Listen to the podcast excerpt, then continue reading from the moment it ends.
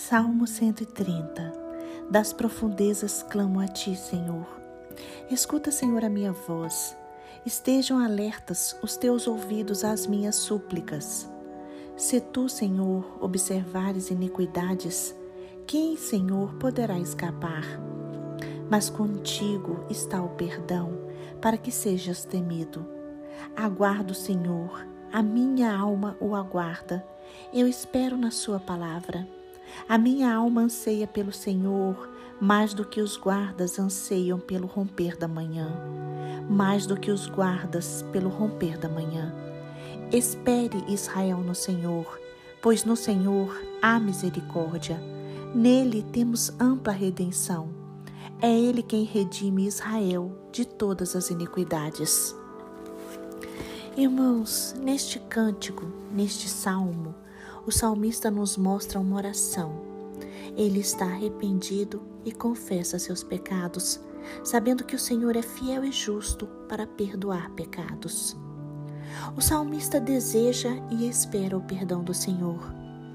Ele só vai sentir paz quando tiver a certeza de ter sido perdoado.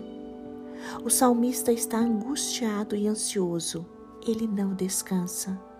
Ele reconhece quão pequeno ele é na presença de um Deus infinito em bondade e misericórdia. Mas o salmista está confiante. Ele espera no Senhor. Ele sabe que Deus é poderoso para fazer infinitamente mais do que pedimos ou pensamos. Ele coloca sua esperança no Pai, pois sabe que o agir do Pai é reto e somente nele, neste Deus tão maravilhoso, é que podemos encontrar perdão, amor, redenção e salvação para nossas almas. Irmãos, todas as vezes que o Espírito Santo nos incomodar, todas as vezes que errarmos, todas as vezes que cometermos algum pecado, precisamos do perdão do Pai e só podemos encontrar esse perdão neste Deus tão maravilhoso a quem servimos.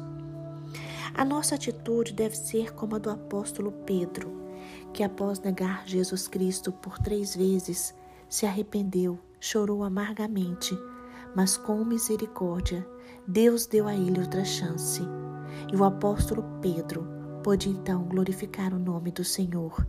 O apóstolo Pedro mudou de vida, passou a pregar e a levantar igrejas, exaltando sempre o Criador. Irmãos, este salmo nos ensina que devemos clamar pela piedade e pela misericórdia de Deus. Devemos buscar mudança de vida e devemos buscar principalmente o perdão do Pai.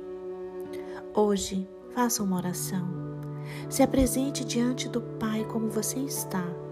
Ofereça sua vida a Ele. Busque mudanças. Aprenda a ouvir e a obedecer a voz de Deus na Sua palavra.